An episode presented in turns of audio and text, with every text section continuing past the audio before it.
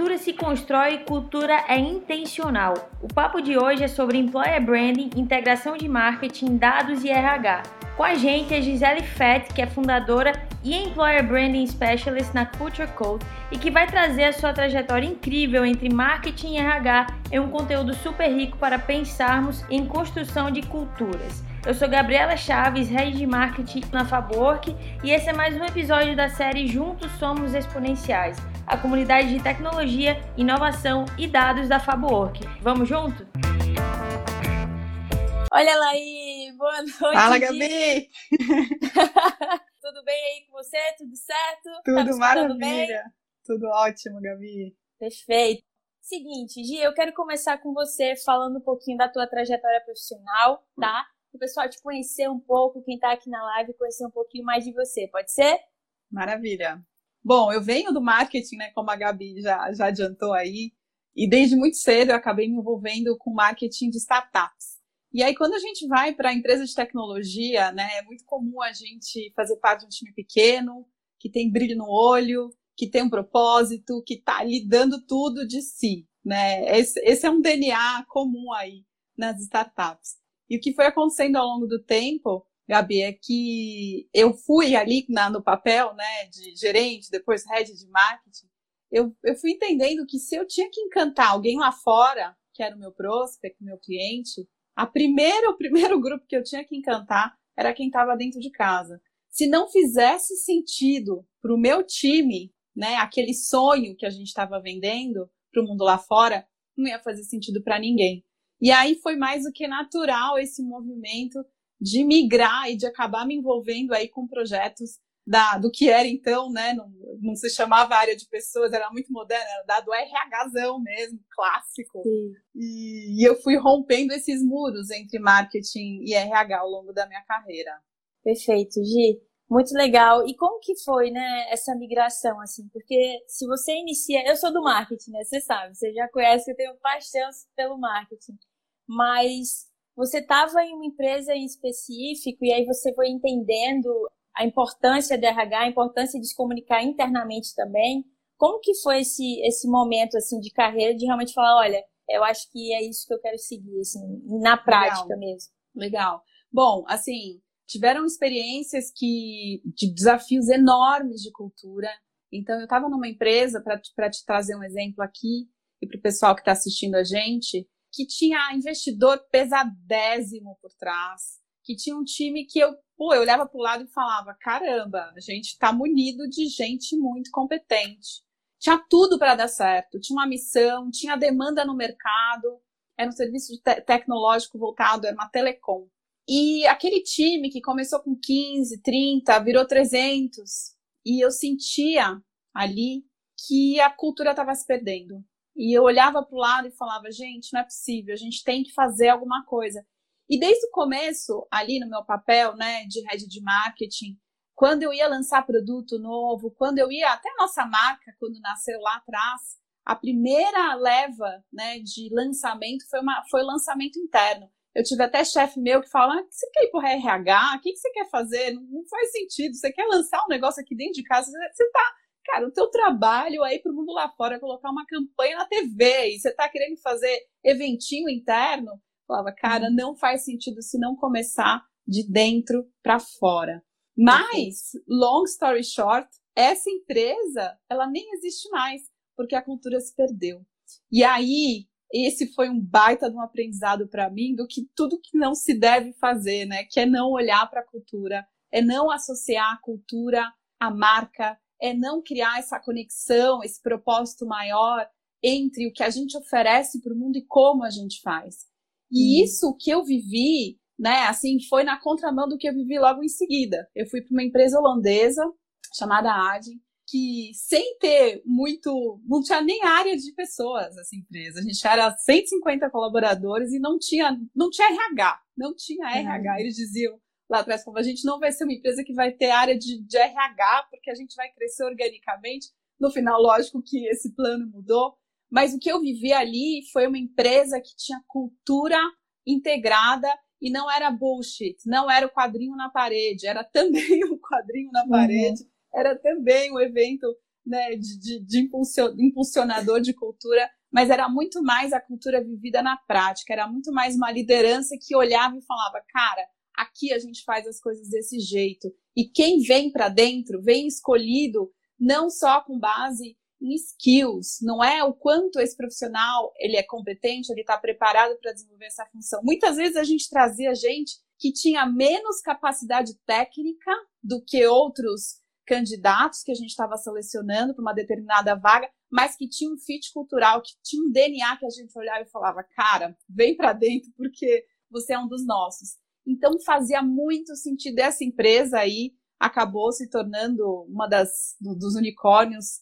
é, do mundo. Caramba. Teve maior IPO da Europa no, no ano de 2018. Então eu consegui olhar para esses dois cenários e entender qual o impacto da cultura nos negócios Sim. e na felicidade das pessoas que trabalham ali. É, a gente está tocando muito na questão da cultura e o que, é o que você falou, né, Gi? Tem muita empresa que investe no quadrinho na parede, mas não vive realmente a, a cultura no dia a dia, nas ações, né, na, no que ela realmente é no cerne, né? E aí, tudo bem ter o quadro, mas faça, não é aquela coisa, não, fa, não faça o que, eu, o que eu faço, né? Mas tem que fazer o que está ali escrito, né? Não adianta você só falar. E aí, Gi, a gente quando fala em cultura, querendo ou não, e é importante ter juntinho ali o employer branding, né? Que é aquela questão de ter a marca empregadora, você fazer um, um marketing para a marca interna, né? Para você encantar os colaboradores de maneira interna. Por que que você acha que o employer branding hoje, no cenário atual que a gente está, né? A gente não pode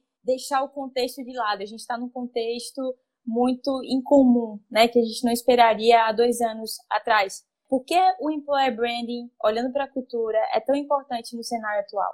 Olha a pergunta de um milhão, né, Gabi?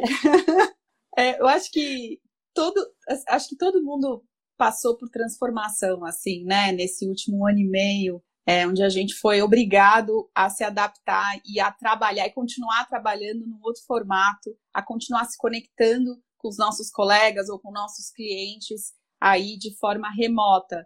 Lembrando que remoto é, pode ser muito real, né? Remoto não é virtual, remoto pode ser muito real e a gente viveu isso e vive isso na prática. O que eu gosto de pensar é que a gente está no momento em que, pelo fato da gente não ter o encontro natural ainda, né? Estamos perto, mas a gente não tem ali aquele encontro espontâneo no café, na, no, do lado do galão de água, que você sai da reunião e vai bater aquele papo falar na real, né? Então, trazer né, para a mesa coisas que a gente não traz na sala de reunião. E essa espontaneidade, essa criação de conexão né, entre a, as equipes, ela tem que ser agora intencional.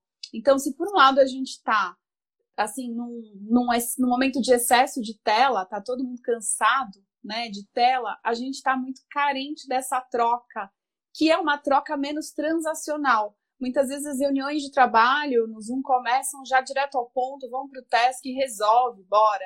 Né? Falta uhum. esse recheio, falta esse momento de, de olhar para o outro, saber como o outro tá de verdade, entendendo esse contexto maior é, em que a gente tem e vive, vai continuar vivendo nos próximos meses com muita incerteza, né? Os impactos dessa pandemia, enfim, foram diferentes para cada um de nós, mas certamente todos todos nós tivemos impacto.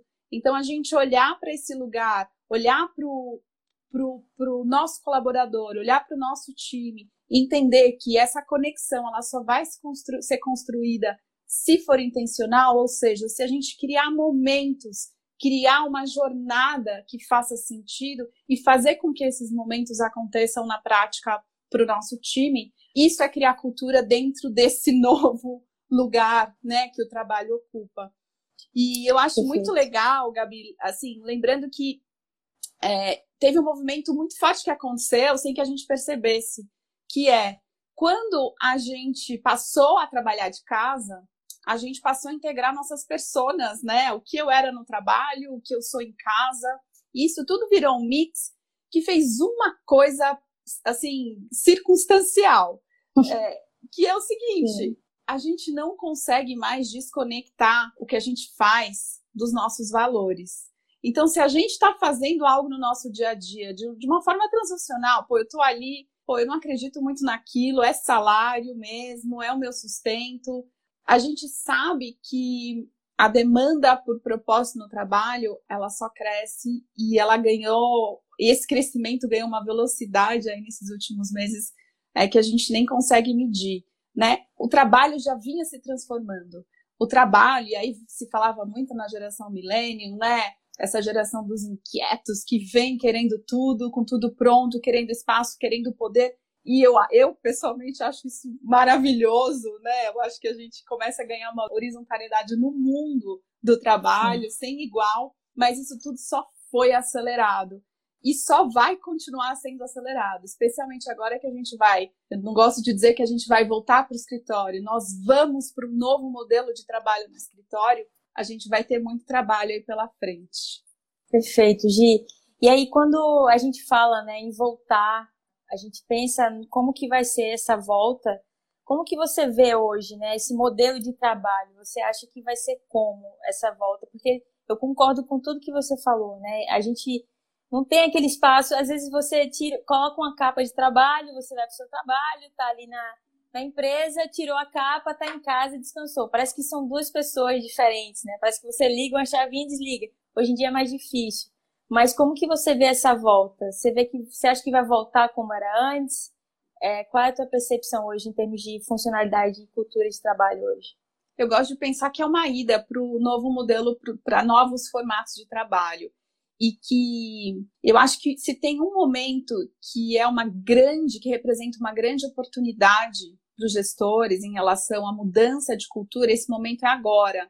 A gente está indo de volta para o escritório e aí tem empresas que já assumiram né, o trabalho remoto, default, mas que estão sofrendo já as consequências um ano e meio depois. Eu conversei nessa semana com o head de employer branding de uma empresa que assumiu, foi uma das primeiras a assumir trabalho uh, remoto né, para 100% dos colaboradores.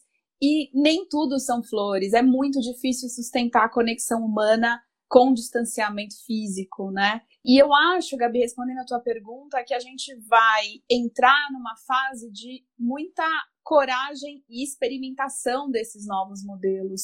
Não tem resposta pronta, não tem resposta padrão para todos os times. A gente vai ir voltando para os nossos lugares de trabalho, porque enquanto toda essa revolução aconteceu, os, o, as cadeiras, os nossos escritórios estão lá paradinhos esperando a gente voltar. Mas esse time, ele volta transformado. E assim como esse time volta transformado, tem todo um universo, um mercado que também se transformou. A gente tem empresas hoje, como o SPAC, por exemplo, que tiveram 40%, hoje 40% dos colaboradores foram contratados remotamente. As pessoas não se conhecem. Então, é uma baita oportunidade para quem está aí olhando de cima, né, para o líder com visão de futuro, olhar e falar: beleza, como é que eu quero reescrever o jeito que as coisas são feitas aqui? Porque se a gente bobear, a gente só vai voltar porque já era, né? a gente só vai voltar porque não faz mais sentido. Então a gente tem a oportunidade aí de escrever e delinear a cultura, delinear esse jeito que a gente acredita que é impulsionador das nossas pessoas e dos nossos negócios, como a gente nunca teve. Perfeito, concordo total, assim, né? A gente está num momento que está todo mundo percebendo que a mudança ela foi totalmente necessária. Falando do lado da Favor, que né, as últimas lives que eu fiz, todo mundo fala, não, a pandemia acelerou a transformação digital, a pandemia abriu nossos olhos para isso. Mas a percepção de que a pandemia também acelerou a transformação cultural, ela ainda não é tão perceptível, porque é tão, é um, foi um processo tão né, natural nosso de mudar e, a, e do nada a gente mudou toda a cultura da empresa e ninguém fala, olha, acelerou aqui, tá? Acelerou essa transformação cultural, a gente mudou realmente, né? Eu acho que essa percepção também precisa estar muito, muito aberta. E aí quando a gente olha para essa mudança de que vai voltar, tem tudo isso, o Miguel até comentou aqui, né? O Start with Why, comece pelo porquê, que é justamente o propósito, né, do Simon Sinek. É, Grande Miguel. Onde que entra, Grande Miguel, onde que entra né, esse porquê e qual que é a função dele relacionada a atrair os talentos certos, né, a reter as pessoas certas, que a gente até fala, né, na Culture Code, não vamos falar reter, né, vamos fazer com que o pessoal queira ficar realmente. Então, qual que é o papel do porquê e também qual é o papel da cultura e do employer branding, da marca empregadora, nessa função de atrair as pessoas certas e encantar também.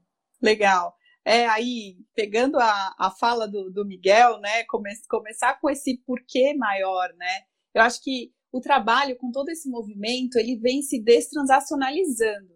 Então, a gente parte do princípio em que as pessoas, elas querem se conectar com o que elas fazem de um outro jeito, né, não faz sentido mais eu trocar minhas horas trabalhadas por um salário e acabou por aí. Então, trabalho vai precisar ser muito mais do que emprego. E aí, quando a gente conecta employer branding, né, quando a gente conecta a pessoa, área de pessoas, área de marketing, se eu olhar para a área de marketing, a gente está sempre conectando a essência da marca, a identidade da marca, a razão por aquela marca, aqueles produtos, serviços, enfim, existirem a um potencial consumidor.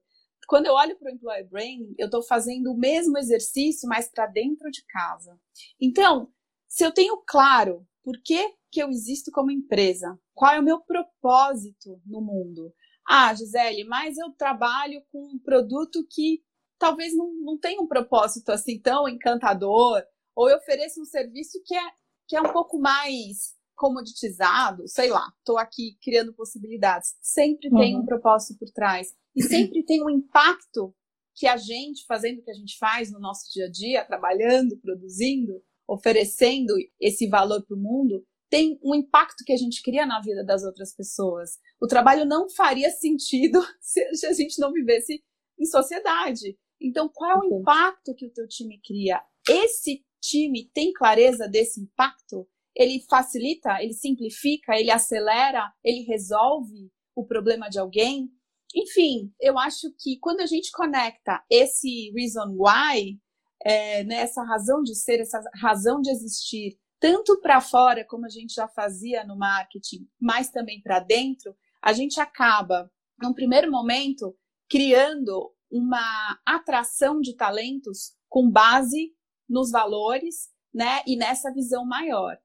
E se isso, se essa visão, ela fizer parte do nosso dia a dia, que é quando a gente tem uma cultura vibrante, quando a gente tem uma cultura alinhada, quando a gente tem uma cultura coesa, que não está lá só no quadro, na parede, não está só no PPT, no EVP, não está só no guia de marca, ela está viva ali. A gente começa a nutrir essa cultura e, e fazer com que quem veio para dentro não seja só alguém que vai beber dessa fonte, seja um co-criador dessa cultura, porque a pessoa entra no nosso trem e ninguém consegue desacelerar se está todo mundo tá todo mundo alinhado. Perfeito, perfeito. E aí é o que a gente tem que entender também, né, é que a gente fala muito de propósito. É importante que a empresa tenha um propósito para todo mundo saber em qual direção a gente está indo, né? E até você já me falou isso um dia, de qual que é a sensação que eu tenho ao abrir meu computador. Tô feliz? Eu sei para onde eu tô indo? Que é que eu tô, por que, que eu tô trabalhando, né? Isso é muito, muito importante, principalmente nesse mundo que a gente está vivendo no mundo remoto, né? Híbrido, que hoje tem muita gente também que tá cai lá, lá e cá, né?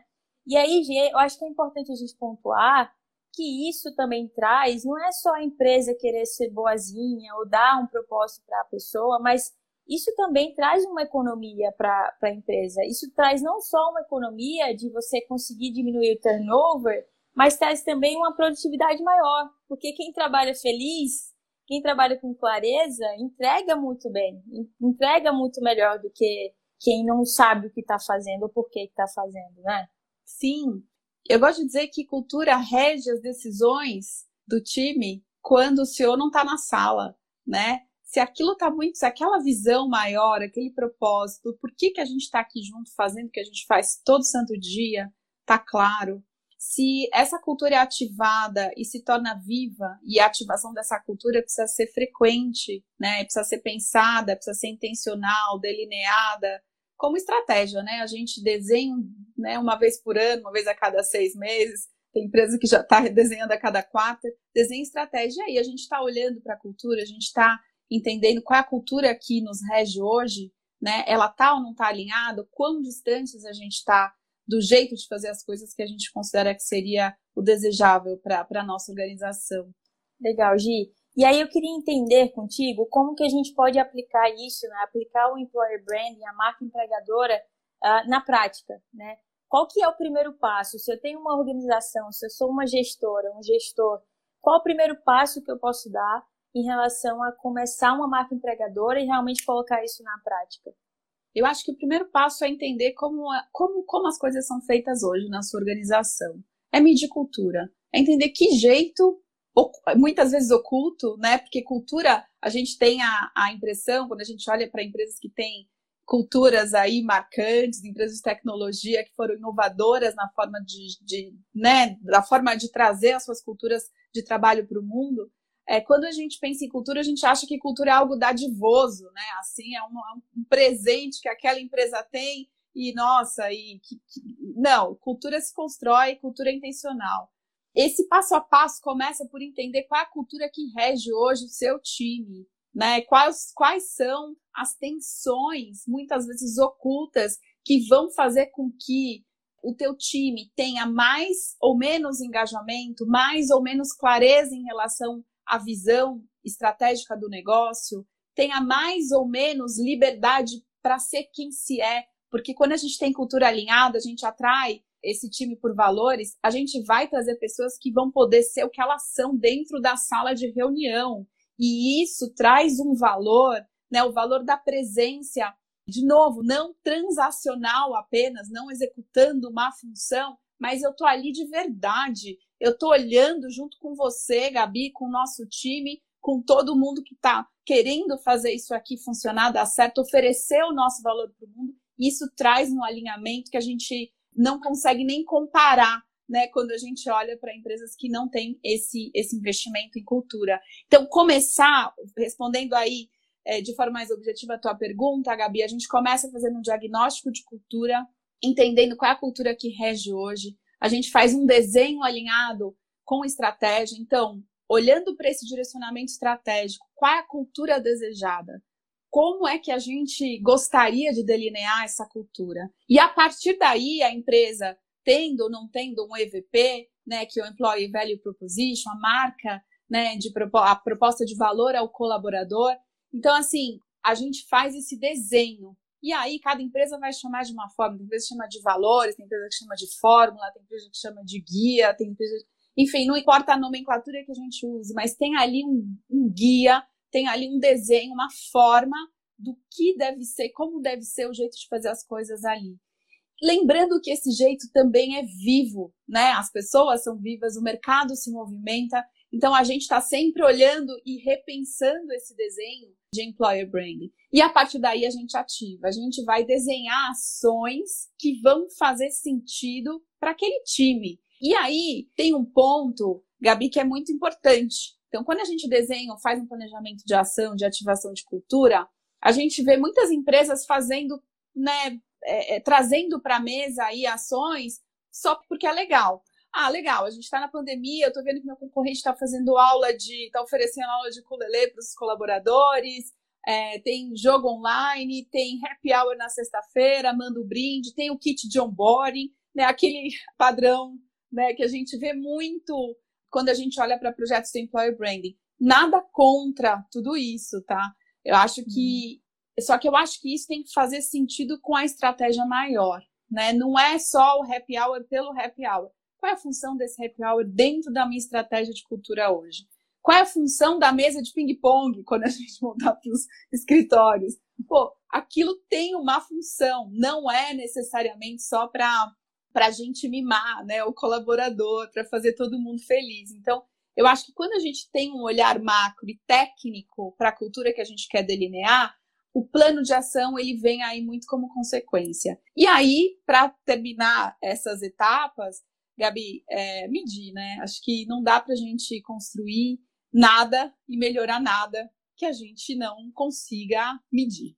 Então, eu acho muito importante medir cultura aí ao longo de todo esse processo. Muito importante, né? Porque a gente vê que é um, é um assunto que no, no mercado corporativo, né? no mundo corporativo, a gente fala que é soft, né? Que é aquela coisa muito mais de personalidade, pessoal, mas que é importante você ter os números ali do lado, você tá medindo, ver o que é que tá funcionando, o que é que não tá, o que é que você tem que manter, o que é que você tem que deixar, de acordo com metas, né, mais já bem estabelecidas. Então, isso é, é muito importante. Outro ponto que você trouxe é a questão de você não copiar, né, você não ser o copycat. Não adianta olhar para as Zappos, por exemplo, que é um exemplo de employer branding. Eu, eu lembro na faculdade, em 2014, eu estava lendo sobre o case das Zappos e quão importante era a cultura naquela época, né, para a empresa. Mas do nada eu adianta chegar no Brasil e falar, vou aplicar isso aqui nessa empresa que eu estou agora porque não é, né? Não tem a ver com a realidade das pessoas que estão na empresa que eu tô, não tem a ver com as atitudes das pessoas que estão na empresa que eu tô. Então, não adianta você copiar também a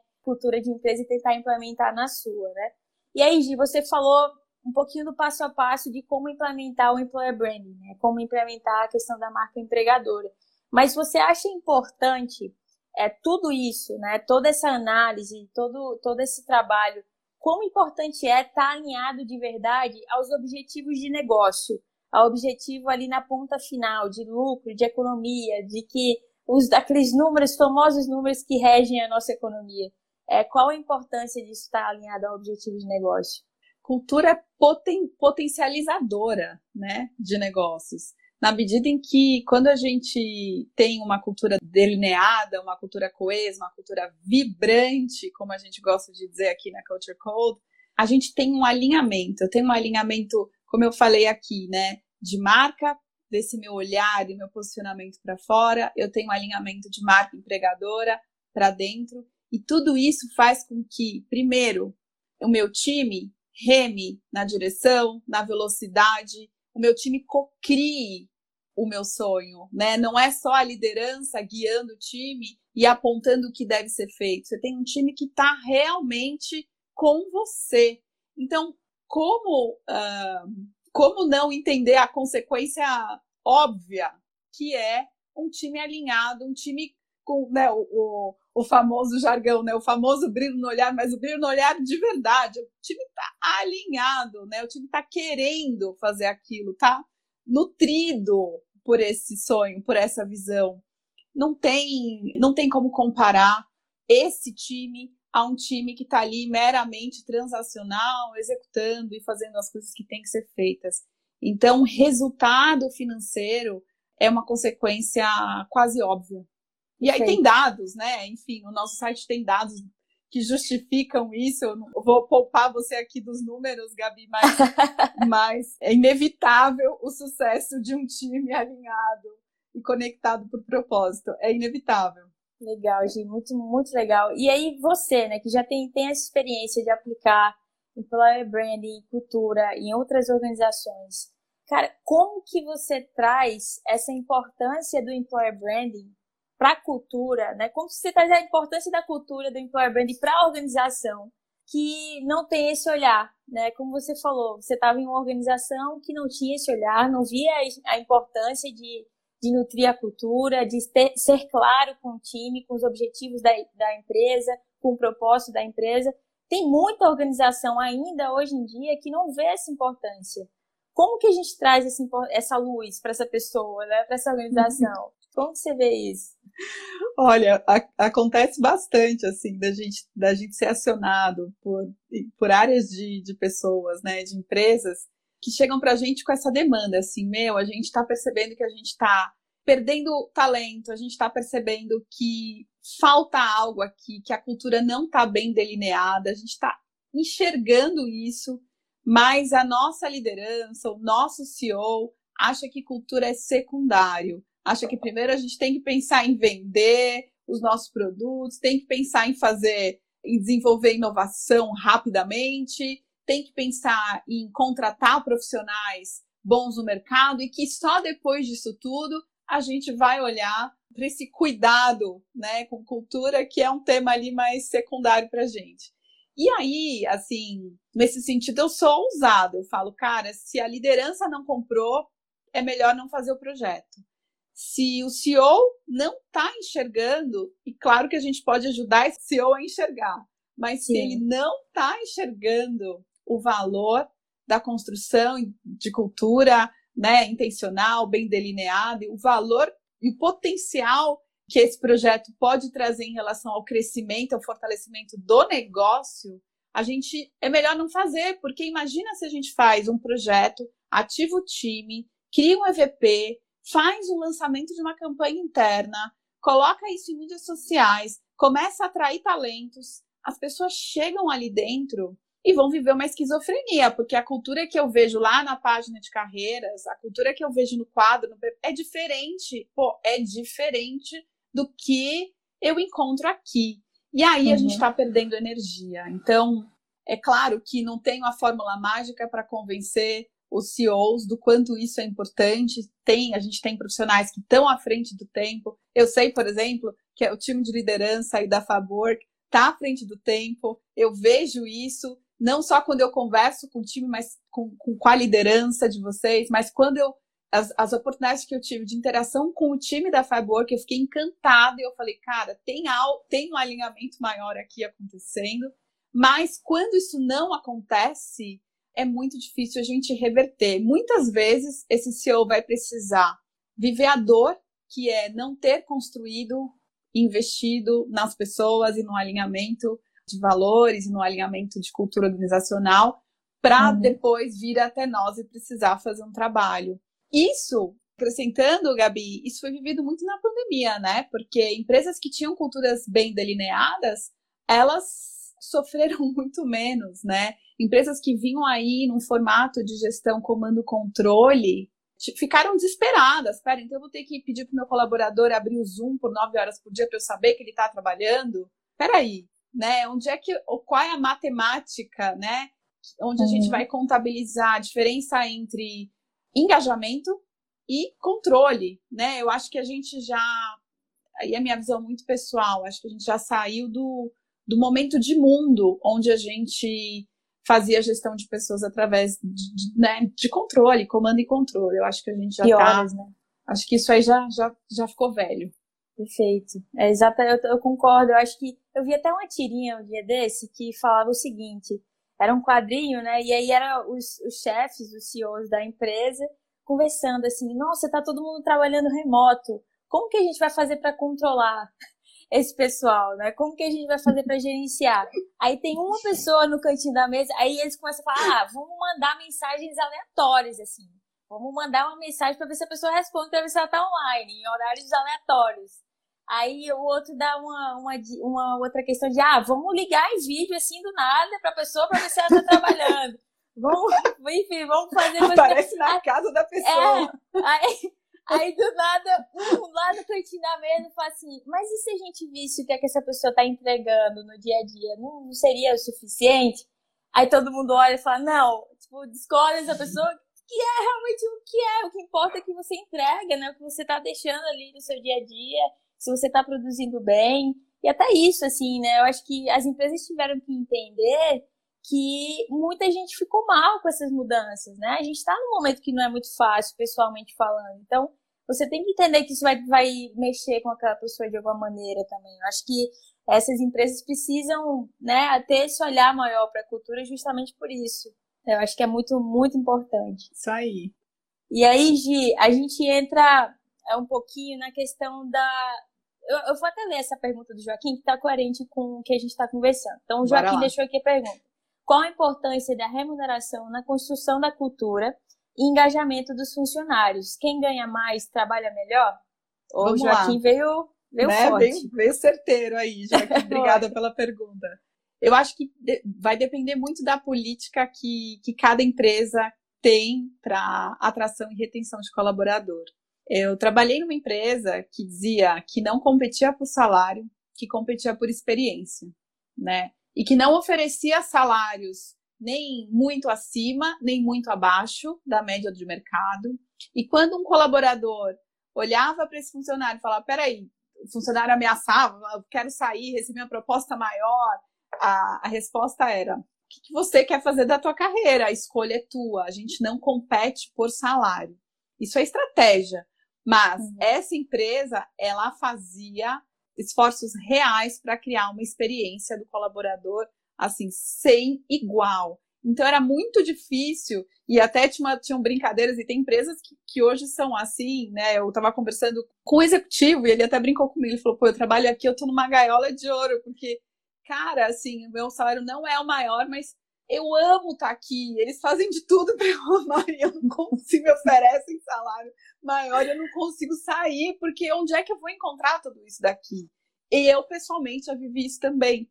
Então, claro, remuneração é importante, mas é, você quer segurar o teu colaborador por remuneração ou você quer envolvê-lo a ponto dele falar, cara, isso aqui é minha gente, é meu mundo, é o meu trabalho, eu amo estar aqui, eu gosto de fazer o que eu faço, eu sou, é, eu posso ser quem eu sou, é, sou reconhecido. Então aí a gente vai é, dosando, né, o que é importante para organização, mas também o que é importante para funcionários. Tem empresas que têm outra estratégia, né?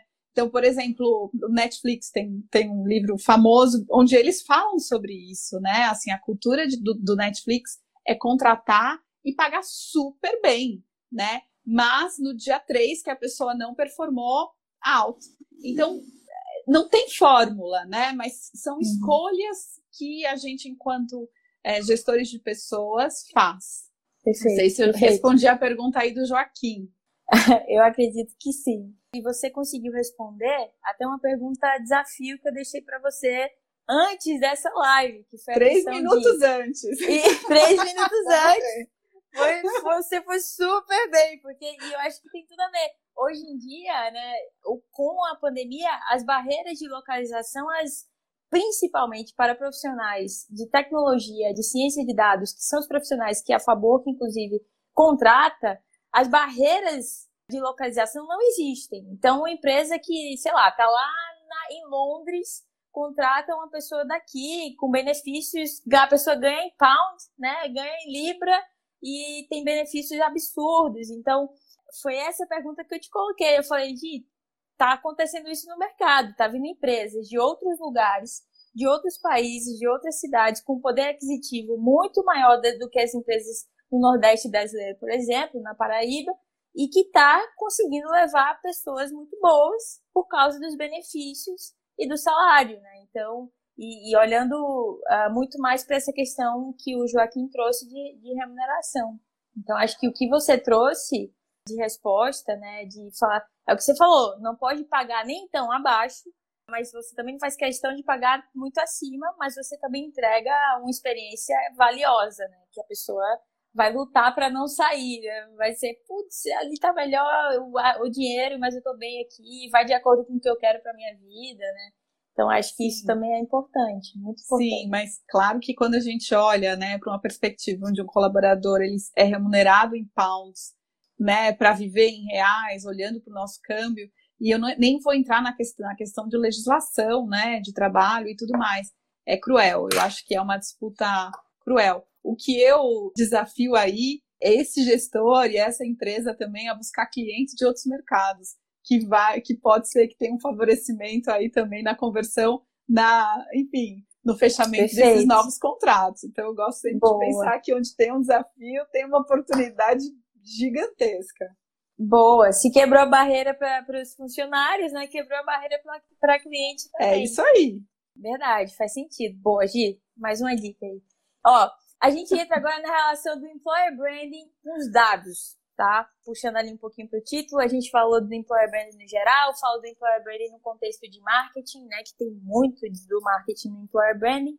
E aí a gente agora entra na questão do employer branding com os dados. Qual a importância de dados, da coleta de dados, é, para ter um employer branding bom dentro de uma organização, para fazer uma mudança ou fortalecer esse, esse employer branding? Eu acho que o primeiro passo é quando a gente olha para acesso a dados voltados para a gestão de pessoas em geral, né? A gente está olhando para dados que têm um viés humano, né? Então, assim, a gente tem, sem dúvida, a gente não consegue melhorar, porque a gente não pode medir, né? É, segundo o antigo ditado. Mas Sim. a gente, quando olha para um tema que aparentemente é tão intangível como cultura, né? E a gente sabe que é um tema que, ao mesmo tempo, é intangível, ele pode ser um grande diferenciador do nosso negócio. não dá para a gente não buscar fazer essa mensuração.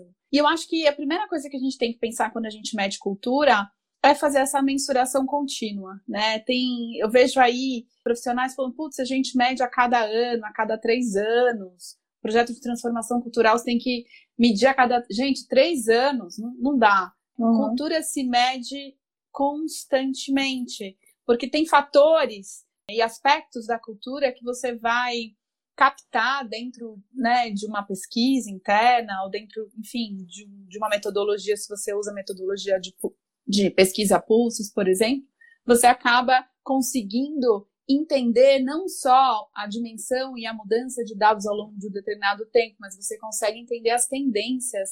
E eu gosto sempre de pensar que não tem fórmula para medir cultura, porque assim como cada empresa delineia a sua cultura, a gente vai escolher como medi-la. Esse é um aspecto muito importante aí do projeto de transformação ou de uhum. impulsionamento através de cultura, que é definir quais são as dimensões da cultura que a gente deseja medir. É engajamento? É felicidade no trabalho? É, enfim, comunicação interna? Uhum. É turnover, né? Eu posso conectar dados e valores de cultura a índices mais clássicos do RH. Posso trabalhar com dados de atração de talentos, entender se a minha comunicação, o meu employer branding, a minha comunicação externa sobre o que é trabalhar na minha empresa está de fato impulsionando e trazendo não só um volume maior de candidatos, mas candidatos mais alinhados com o, a minha visão de negócio, mais alinhados com o meu propósito, com os meus valores. Então, tem, né, além do, do Net Promoter Score, né, que a gente usa para o Employer Branding, que é uma métrica tradicional do marketing que a gente transportou para o Employer Branding, Sim eu acho muito interessante a gente adaptar as dimensões de cultura que a gente, que a gente deseja medir para o projeto, para cada projeto. E aí tem ferramentas, né? Aqui a Culture Club tem parceiros, tem a Pulse, tem a Vibe, enfim, para citar aí nossos parceiros e prestigiar. E Sim. quando eu olho para o time da Fabwork também, eu vejo que vocês já desenvolveram projetos de mensuração e métricas voltadas para a área de pessoas, com análise preditiva né, Gabi? É, onde você consegue entender um perfil de um colaborador de alta performance e associar isso a determinadas métricas da área de pessoas. Então, eu acho é assim, encantador conectar esses dois mundos. É encantador pensar que a gente consegue atribuir dados, fazer análise preditivas, algo que aparentemente é tão intangível quanto cultura organizacional. Perfeito, com certeza, né? Eu acho que eu, eu conversei com ultimamente, eu acho que nas últimas quatro lives, com algumas pessoas de aprendizagem, né, em, em grandes organizações. E eles falam muito da importância de sempre estar é, coletando dados, então, seja através de pesquisas, né, através de feedbacks mesmo, uh, vendo os números de performance, sempre coletar os dados de maneira muito. não, não ter um período muito grande entre a, entre a diferença de coleta de dados, principalmente hoje em dia. Eu acho que é essa coleta tem que ser constante, né? Essa escuta tem que ser constante, esse feedback tem que ser constante, porque é muito do que a gente fala. A organização é um ser vivo, né? São vários, inclusive é. são vários seres humanos que formam um ser vivo gigante, que é uma organização absurda. Então, é, a gente tem que estar tá sempre prestando atenção nisso, né? No, na escuta, em captar dados, em ver o que, é que tem de predição. Isso é muito, muito importante. Eu concordo muito contigo, Gi. E aí, olhando para employer branding, para esse mundo aí, quais são assim os principais desafios assim para ter uma marca empregadora forte, para implementar o employer branding numa organização, na sua visão? Quais são, quais são ou qual é o maior desafio? O primeiro que eu, que eu quero trazer para a mesa aqui, para vocês, é coesão. Gente, vamos lá. Não faz sentido a gente construir, fortalecer cultura fortalecer valores, colocar no quadro da parede, no PPT, fazer campanha interna, mandar guia de welcome kit, é, camiseta, se a gente tá, tá ligado que aquela cultura, cara, tá tóxico. Então, peraí, vamos, vamos estancar a ferida, vamos entender o que que não tá funcionando, né? Vamos entender qual é o gap, né? Onde é que tá a nossa, o que a gente chama de entropia cultural aqui, o que é que a gente está dizendo que a gente é, mas que a gente é o oposto, né? Vamos entender quais são os comportamentos aí que delineiam a nossa cultura na prática. Um exercício muito legal que eu gosto de fazer com o time é pegar aspectos, se você já tem né, um desenho dos valores que regem a tua cultura, já tem o teu guia,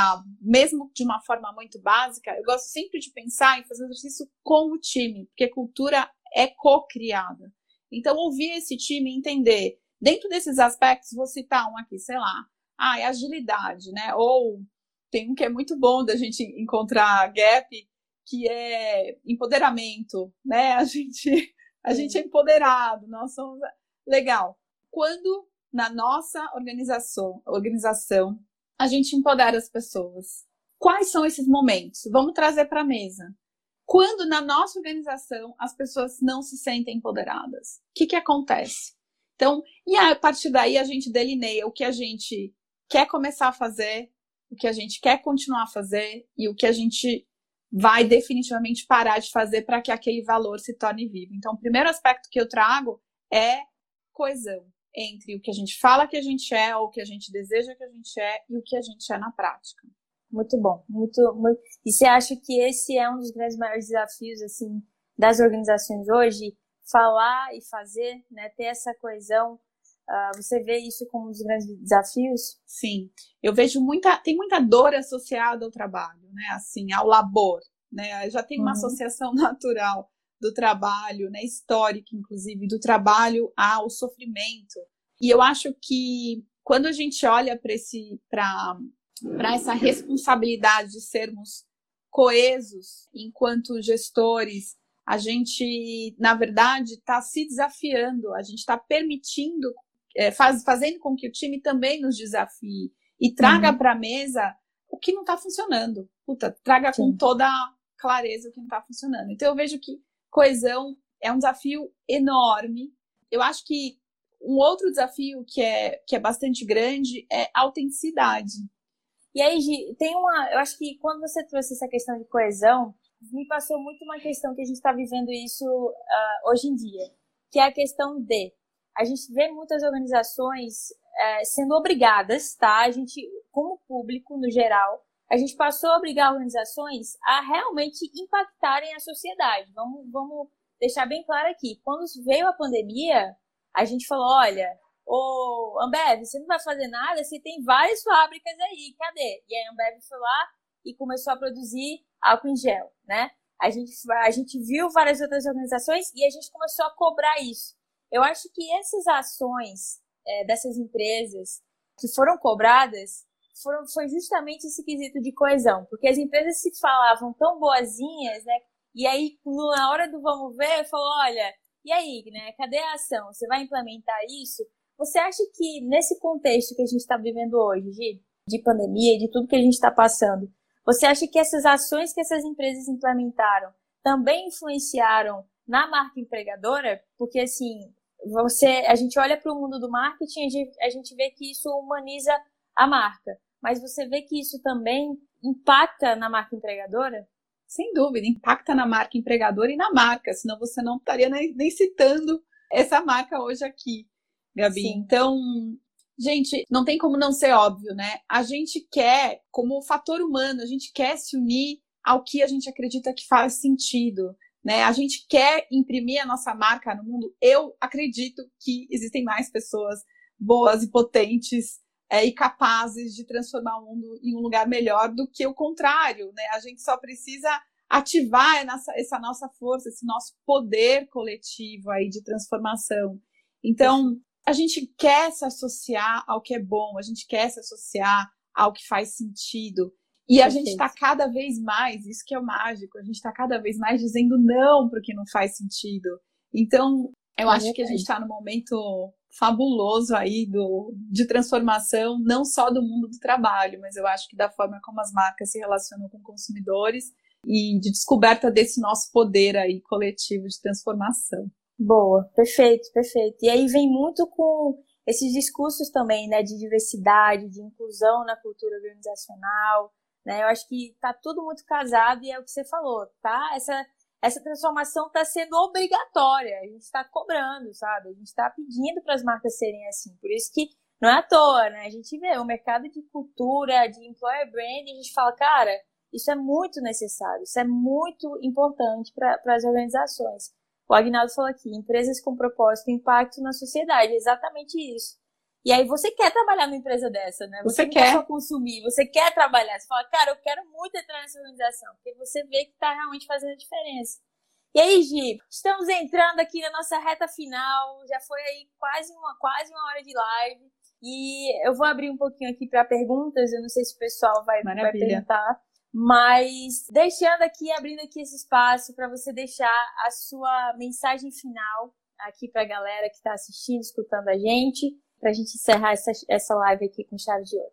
Obrigada, Gabi. Enfim, eu trago aí uma reflexão, né, em relação ao porquê que o trabalho existe, ao propósito. Eu acredito que a gente pode olhar para o trabalho como um lugar de propósito maior, onde se a gente não tivesse o trabalho, a gente não se desafiaria ali a fazer melhor, a construir coletivamente coisas. Então, o trabalho ele faz parte da nossa essência humana, né? Assim como a gente sofreu tanto nesses últimos anos com o distanciamento social, né? A gente vem aí de, de evolução aí de milhares de anos, onde a gente, como sociedade, se construiu com base nas relações sociais, é, que foram fundamentais para a sobrevivência da nossa espécie, eu coloco aqui um olhar e uma reflexão, né, desse da função do trabalho, né, a função do trabalho nas nossas vidas. E convido assim, tanto gestores que ainda não ativaram culturas a fazer essa ativação autêntica de cultura, a conectar seus times, mobilizar os seus colaboradores através de um propósito comum, de uma visão alinhada à estratégia de negócio, e convido profissionais que, independente de trabalharem com employer branding ou não, que se conectem ao trabalho munidos do que faz sentido, munidos de propósito. A gente muitas vezes fala que precisa trabalhar, mas a gente sempre tem escolha. E a gente pode colocar o nosso valor do mundo, no mundo e gerar troca e gerar valor, né? Inclusive remuneração é, através de coisas que fazem sentido para gente. Então eu coloco aqui esse, essa, esse convite para todos vocês. Boa, perfeito. Convite feito, mensagem da live aqui deixada aqui para vocês. Quem acompanhou, queria muito agradecer. Gi, eu queria muito te agradecer pelo conteúdo. Eu acho que é um conteúdo riquíssimo, importante para quem está aí no, no, mundo, no mercado de trabalho, importante para quem vive aí nesse mundo de corporativo e somos todos nós, né? Eu acho que a gente acaba que a gente percebeu cada vez mais que a gente vive com o trabalho, né? A gente não vive para trabalhar, nem, nem só trabalha para ver os dois, né? É um mix, a gente está cada vez mais integrado nisso. Então, muito obrigada, de verdade, por ter aceitado aqui esse, esse convite, por ter tido essa troca. E eu espero que tenhamos muito mais assim. Pessoal, muito obrigada por ter assistido. Como eu falei, vai seguir lá a Culture Code, segue a Fabwork, entra no nosso canal lá no Telegram e vamos começar a falar mais sobre isso, a perceber mais a cultura organizacional, o employer branding, a perceber mais a importância dos dados, da ciência, da tecnologia e vamos juntos aí nesse momento que a gente está vivendo, que é desafiador. Gi, muito Super obrigada. Obrigada, viu? obrigada, obrigada, Gabi, obrigada, time da Fábio, Word. Obrigada a todos que estiveram com a gente aqui.